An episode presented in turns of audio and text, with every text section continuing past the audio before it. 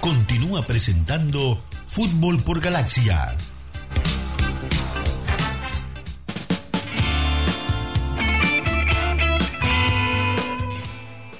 Recordá Ferreira que el próximo jueves 13 de agosto y el viernes 14 son los días de la Unión. Llévate los regalos para los niños al mejor precio con descuentos increíble y a cielo abierto en los centros eh, comerciales de la Unión comprando con tarjetas Creditel, 10% extra en los comercios adheridos y hasta 14 cuotas. Te lo vas a perder. Organiza Centro Comercial de la Unión, auspicia Creditel. De la mano de Antel vamos a saludar a el secretario general ahora del Club Atlético Peñarol. Hace un ratito conversábamos con el secretario general del Club Nacional de Fútbol. Eh, el doctor Durán, que está en esa especie como él manejaba de, interinato tras la licencia del señor Torza. Vamos a saludar ahora a Evaristo González, que tan gentilmente nos atiende eh, en los micrófonos de Galaxia luego de concluida la reunión del Consejo Directivo. Evaristo, gracias. ¿Cómo le va? ¿Cómo anda? Muy bien, muchachos. ¿Y ustedes? ¿Todo bien? Bien, bien, bien. ¿Ustedes bien? Bien, por suerte bien. Eh, después de un lindo día de práctica, que la verdad que, que Peñarol ya mostró mostró más solvencia, sé que estamos bastante conformes con, lo que estamos viendo. Sí, yo sé que los resultados en este tipo de partidos no es lo que eh, uno va a ver como, como algo fundamental, pero no se había dado el hecho de ganar en los cuatro primeros partidos, ¿no?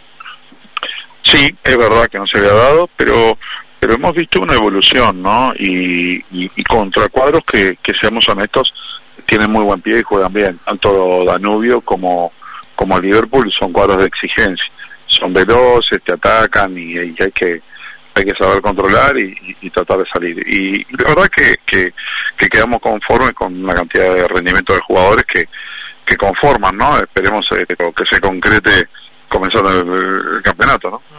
¿Cómo vislumbran el, el campeonato, eh, las de partidos?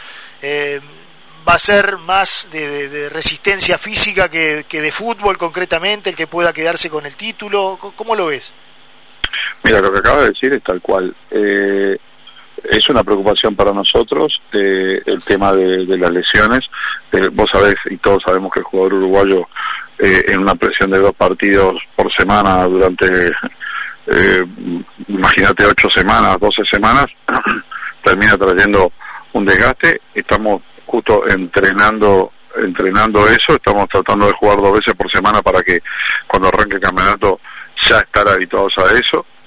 Y, la verdad que, que, tenemos un plantel largo, que, que queremos que, que, podemos ir rotando jugadores porque evidentemente eh, van a quedar cargados, ¿me entendés? Entonces, eh, de esa manera, eh, tener cuadros competitivos en todos los partidos. Va por ahí. mira, hoy dio un muy buen resultado el segundo cuadro de Peñarol, los suplentes, que, que es una mistura, porque la verdad todavía no está definido el cuadro, pero la, eh, estamos muy conformes. Se, se, ganó en el segundo partido 5 a 1, con, con mucho gol, mucha llegada, con muchas ganas, con una velocidad bárbara que implementaron los, los, más chicos, porque generalmente son los más jóvenes. Y bueno, por ese lado conforma, pero no deja de ser una preocupación de que haya alguna lesión, ¿no? ¿Viste? ¿Y ahí sacan ventaja con respecto a los equipos menores que de repente tienen plantel más corto? Mm, vos sabés que acá hay dos detalles. Nosotros al tener mayor calidad, creo que Peñarol tiene un plantel, eh, si no es el mejor del medio, yo creo que es el mejor del medio, pero si no es el mejor del medio anda ahí, digo, ¿qué pasa? Para esa calidad de jugadores, tenemos ciertos jugadores con edad. Entonces, esos jugadores con, con mayor edad, mayor de 31, 32, 33, eh, imagínate que, que esta seguidilla, y les pasa factura esta seguidilla de partidos. Entonces, cuadros jóvenes, como pueden tener planteles, eh, eh, cuadros, cuadros sin planteles tan largos, pero tienen jóvenes, el, el, joven te aguanta mucho más, ¿no? El chico de 22, 23, 21, eh, jugar dos veces por semana no, no se le hace tan cuesta arriba entonces al, nosotros al, jugador más grande eh, lo tenemos que proteger. Así que el beneficio que tenemos nosotros por, por, por lo largo del plantel eh, no lo tenemos por, por, por, por, la, por la edad física del plantel, ¿me entendés? Entonces tenemos que alternar con, con jóvenes también, así que vamos a tener que, alternar bastante con, con los más jóvenes nuestros. Evaristo, ¿cómo te va, Ferreira? ¿Qué tal, Ferreira? Bien. Eh, Peñarol hizo un esfuerzo muy importante para retener en sus filas a Urreta Vizcaya, Gargano en recuperación, el Cebolla, que ya sabemos que está haciendo movimientos eh, con pelota, futbolísticos, con la tercera división, al igual que Formiliano. Peñarol, con ese plantel importante, con esas figuras de nombre que tiene, ¿va por algún jugador más también importante para traerlo en estos momentos a sus filas? Mira, hoy justo en directiva se habló de, ofertas que habían llegado, de jugadores, y, honestamente eh, nosotros eh, estamos bastante completos, ¿no? Digo, una de las cosas que siempre estamos buscando, que, que siempre estamos cuestionando mucho es el gol, ¿no? Que queremos más gol, pero pero honestamente, ¿viste? tenemos eh, zagueros titulares unos cuantos, eh, en el tema lateral izquierdo Piquerés lo viene haciendo de muy buena manera, también tenemos a Pinto, también tiene una opción para que sea Trindade, acordate que Herrera es un muy buen zaguero también para, para poder jugar por ahí en, esos lados, o sea, yo creo que, que Peñarol hoy eh, tiene un plantel completo. Y si no hay una cosa que desequilibre no no no vamos a tener modificaciones para mí eh, el mayor fichaje que tuvo Peñarol en este eh, eh, en este periodo viste extraordinario de, pases ha sido la continuidad de Urreta. Y, todavía tener a Urreta en condiciones para jugar que por ahí a, a fin de agosto estaría estaría en la cancha. Nadie ningún uruguayo puede negar la calidad de jugador que es. Es un jugador de, selección que en condiciones puede estar jugando en la selección sin problema. Así que esperamos contar con él, ¿no? Eh, perdóname, Baristo, y además que, estaba perdido, ¿no? Porque era muy difícil, eh, seamos sinceros, la negociación para que pudiera continuar. Eh, Urreta está hoy en Peñarol, no por Peñarol, sino por él. Claro. Porque él hizo un sacrificio enorme, hay que ser honesto. Acá Urreta dijo yo no me puedo ir de Peñarol no habiendo logrado jugar un partido, no, no. y, y, el sacrificio económico que hizo Urreta para estar digo, porque después que cerró con México, yo soy el que firmo los contratos, vinieron los contratos, eh, hubo un ida y vuelta de contratos que duró un día, dos días. ¿Me entendés? Cuando en otros casos lo normal es que dure bastante más. Sin discusiones, la verdad que eh, fue un placer cerrar el contrato con Urreta por el esfuerzo que hizo y todo, y, ya está liquidado.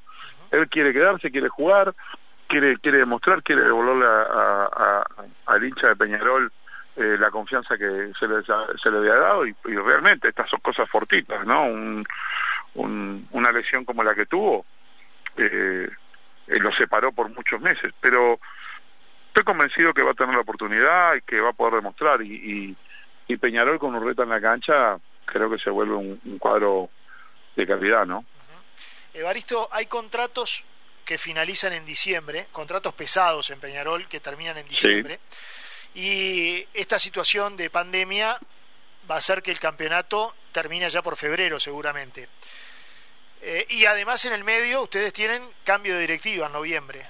Eh, ¿Qué vislumbrás con esos contratos pesados que por ahí todos sabemos que se espera mucho más de, esos futbolistas que, que, por diferentes circunstancias no le han podido rendir en este último tramo Peñarol se va a hacer un esfuerzo para continuar, hay que bajar el presupuesto y esos contratos este, va a haber que si se logran este, renovar o hacer un contrato nuevo tendrán que ser a la baja.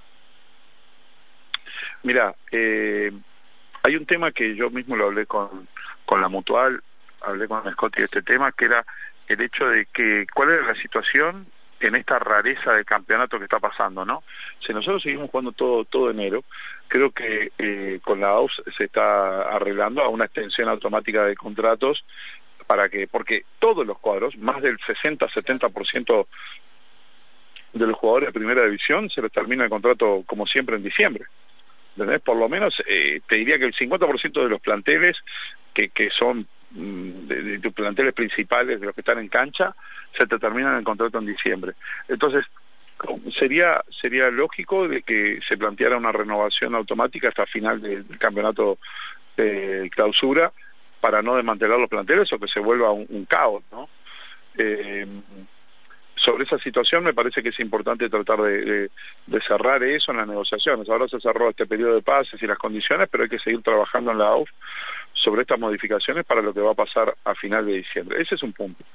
El segundo punto, eh, y es lo fundamental, es cuál ha sido nuestra performance hasta diciembre, ver cómo nos está yendo y ver, ver todo, ese, todo el plantel cómo, cómo ha reaccionado en esto, para poder con el equipo técnico trabajar sobre el plantel de lo que va a ser la temporada 2021, ¿no?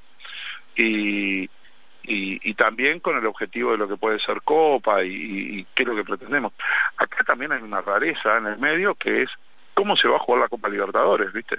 Porque eh, la Comebol creo que con una táctica de, de, presentarle a sus sponsors y, y, a, la televisión puso esa fecha 15 de septiembre, pero yo te diría que el 95% de los los agentes que estamos en este en el fútbol sabemos que esa fecha es imposible no le puede doblar la, las reglamentaciones sanitarias a los países entrando con, delegaciones de 60 personas que, vienen de países con alto índice de COVID. Entonces, eh, se va a tener que replantear esa situación. Eh, es una futurología muy difícil de determinar. Imagínate eh, con todas esas variantes qué es lo que vamos a analizar sobre el plantel la realidad es que eh, en esto, viste, me parece que tenemos que hacer paso a paso. Tuvimos que armar un periodo de pase ahora, empezar a jugar, después está ese periodo de pase también extraordinario en septiembre, y después tiene que haber un periodo de pase de, muy importante entre el 15 de enero o algo así hasta marzo, para complementar un poco con los pases de Europa y además porque estamos con periodos de, que vamos a estar jugando. Eh, es difícil, viste, eh, ¿Qué va a pasar con, con el plantel y qué es lo que vamos a tomar la, determinación? Es medio difícil. Sí, hay un punto importante. Peñarol tiene que seguir con un equipo competitivo, tiene que seguir pensando siempre en, salir campeón uruguayo y, tratar de, hacer un, buen papel en las Libertadores. Entonces, para ese tema, eh, el plantel se tiene que mandar con calidad. Después, obviamente hay que tratar de, fijar presupuesto y trabajar bajo las posibilidades económicas que el club tiene. Va por ahí. Bien. Evaristo, eh, ¿cómo se va a manejar la situación de Agustín Dávila y qué otro jugador regresa ahora a corto plazo que termine contrato con otra institución y que esté a préstamo? Mira, eh, el, que, el, que, el planteo que hubo hoy es, el de Dávila. Eh, mañana se va a hablar con Liverpool porque es el último día y y vamos a, ver si, si, si las condiciones que ponemos nosotros y las condiciones que ponen en Liverpool llegan a, buen, a buen término. Así que eh, dejemos que, que, eso pase, que, que, se planteen las situaciones de negociación y, y, te lo digo. ¿eh? Así que veremos. Mañana se define, no, no, no, no, no, no hay más plazo que mañana por un tema de, del periodo, ¿no? De cualquier manera. Por el hecho de que para no puede jugar hasta el el intermedio, ¿no? Sí, estamos hablando de que probablemente eh, estaría parado casi dos meses. Parado, bueno, jugando en tercera, ¿no? Seamos honestos también. Sí, claro, claro. Pero eh, la verdad eh, es un jugador que, que tiene mucho gol, que nos puede llegar a dar una mano muy importante en Peñarol. Entiendo ahora que, que, que, que en Liverpool hoy no lo pudimos ver, hoy no lo pudimos ver en cancha, no, no, no jugó teníamos teníamos ganas de verlo, bueno, no se dio, pero pero le ha dado una mano importante a, Liverpool y, y él no quiere parar de jugar, ¿eh? vamos a empezar por ahí, él, él eh, se ve esta imposibilidad de poder jugar en Peñarol los próximos dos meses y quiere seguir jugando, así que eh, veremos a ver qué, qué, qué es lo que se arregla con Liverpool y que no sea conveniente para las dos partes.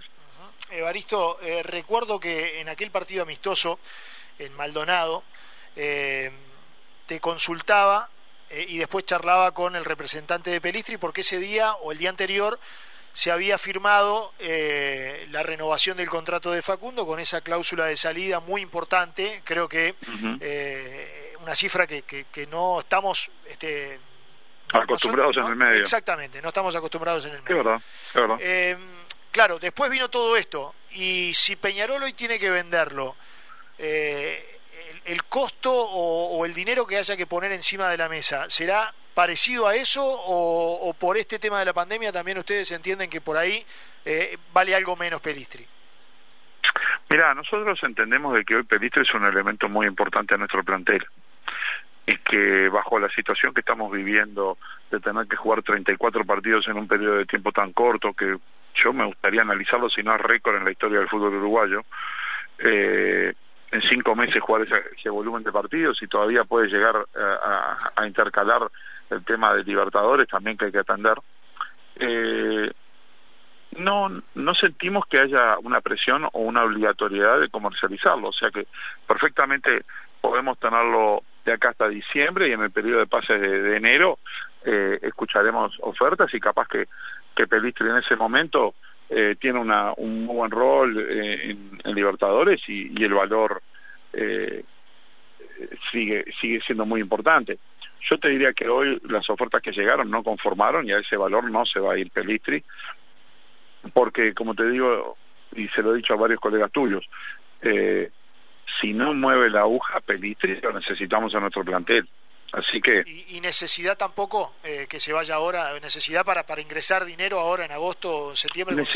a ver, Ferreira, necesidad tenemos siempre. Pero ¿sabes lo que pasa? Acá está la negociación. Nosotros pasamos, eh, cuando agarramos la directiva había importantes necesidades y pasamos un año y medio sin vender un jugador. ¿Pero por qué? Porque todas las ofertas que llegaron fueron exactamente cuatro veces menos de lo que terminamos vendiendo a los jugadores.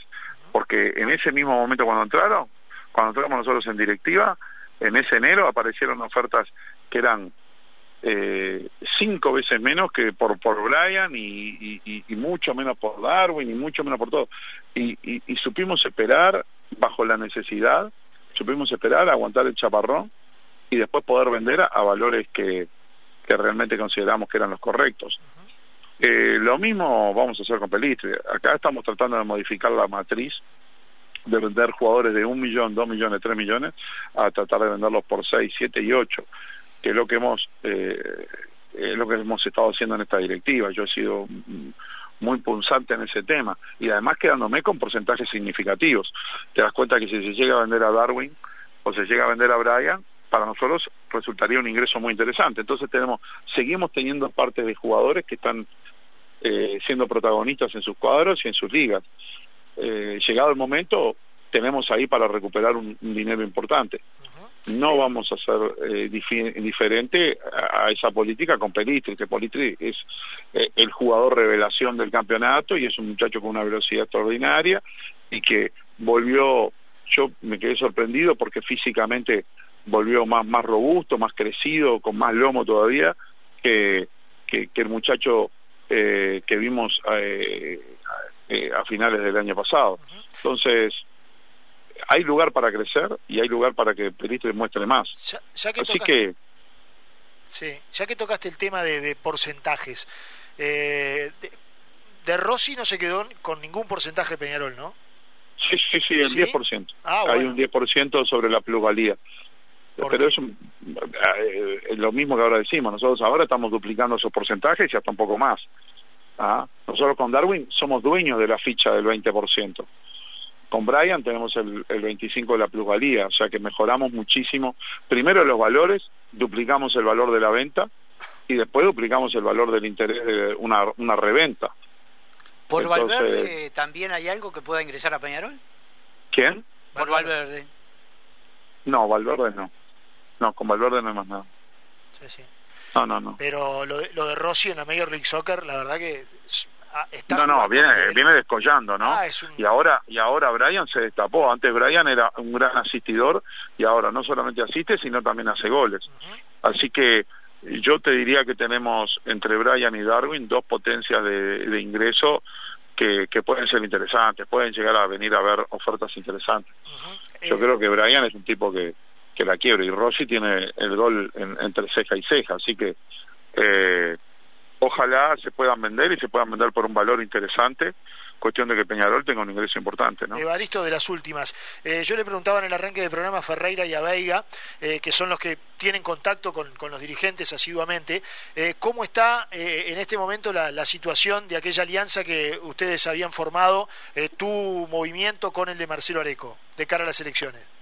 Mira, la idea, la idea de, esa alianza es eh, tratar de seguir juntando grupos, ¿no? Eh, Peñarol está dividido en varios grupos. Eh, yo una de las cosas que, que, realmente eh, me gustaría pulir entre todos los que estamos en la directiva y, Peñarol es la unidad, ¿no? Necesitamos trabajar en unidad, así que eh, la intención de, esa alianza ha sido siempre poder adaptar otros grupos y con un plan de hacer una unidad grande. que esa es muy difícil en Peñarol, te digo la verdad, yo estaba esperanzado porque por, por, el buen diálogo y el buen trato que tengo con una cantidad de líderes de otros grupos de Peñarol, a, tratar de, hacer un, frente común, eh, a empezar a parecer más unidos, eh, eh, que, creo que eso lo comenzó Barrera, ¿no? Barrera comienza con uniendo una cantidad de, grupos y, mismo los que no estaban en su grupo se, se, juntaron también con nosotros, como fue la, 20, la 2809. Así que en ese caso estaría mi, sueño era poder también tener eso, ¿no? Un, gran frente común para, para poder enfrentar las elecciones y seguir con el proyecto que estamos que estamos plamando ahora, ¿no? Entonces, eh, sueño. esa es la intención, veremos si sale eh, y va por ahí. Lo que te digo que, que con Peñarol es siempre todo difícil estas cosas, ¿no? Ya que ya que tocaste, mencionaste la palabra sueño. Eh, ¿El sueño es ser el uno, ser el dos? Eh, ¿En qué lugar te ves de, la futura lista que vos vayas a integrar? Mirá, eh, según todo el perfil y todos los que nos juntemos, eso eso lo, hablaremos entre todos, pero no tengan la menor duda que, que, como sueño, como, como, como deseo, quiero ser el uno y quiero ser el presidente de Peñarol, pero primero está Peñarol, así que eh, vamos a ver qué es lo mejor para Peñarol en ese momento y veremos eh, en la unidad de, los que podamos conseguir de todos los grupos. Si no se consiguiera esa unidad, bueno, está, cada uno irá por su lado y, ya está. Pero, pero considero que Peñarol, yo insisto, por supuesto que te darás cuenta que no depende solo de mí, eh, yo insisto en que tenemos que trabajar en un Peñarol más unido, más unido. Y la manera de estar más unido es que estemos, estemos todos tratando de, apoyar una candidatura con un plan eh, que, nos convoque a todos, así trabajamos sobre ese plan y que no sea el, el plan ni de Baristo, ni de Areco, ni, ni, ni, de nadie, sino que sea el plan que tenemos en Peñarol entero, ¿no? Que se hace difícil, sigo insistiendo, eh, pero, pero bueno, no hay pelea que, esté perdida mientras que uno la siga, la siga teniendo. Así que como estamos con tiempo y todo, seguiremos trabajando. Bueno, Evaristo, y para terminar, eh, por mi lado, se aprobó la pintura del campeón del siglo. ¿Para cuándo estiman de que estaría pronto esto? Mira, se aprobó la pintura, salió el diseño número 2, que, que, la verdad es un lindo diseño, a mí me gusta muchísimo. Eh, eh, van a empezar a marcar eh, el estadio. Eh, es un trabajo que va a llevar 15 días. Justamente eso estuve hablando hoy, preguntando sobre ese tema. Es un trabajo de 15 días. Y, bueno, primero se va a marcar, marcar las tribunas, todo lo que se va a hacer. Se va a trabajar sobre, sobre la pintura, los colores, bien para que quede. Así que ojalá podamos arrancar dentro de poco y, y podamos tenerlo bien pronto, ¿no? 15 días si no llueve. Imagínate que el tema climático también tiene mucho que ver, ¿no? Muy bien. Evaristo, mil gracias como siempre por atender los micrófonos de Galaxia. ¿eh? No, un abrazo grande muchachos, vamos arriba.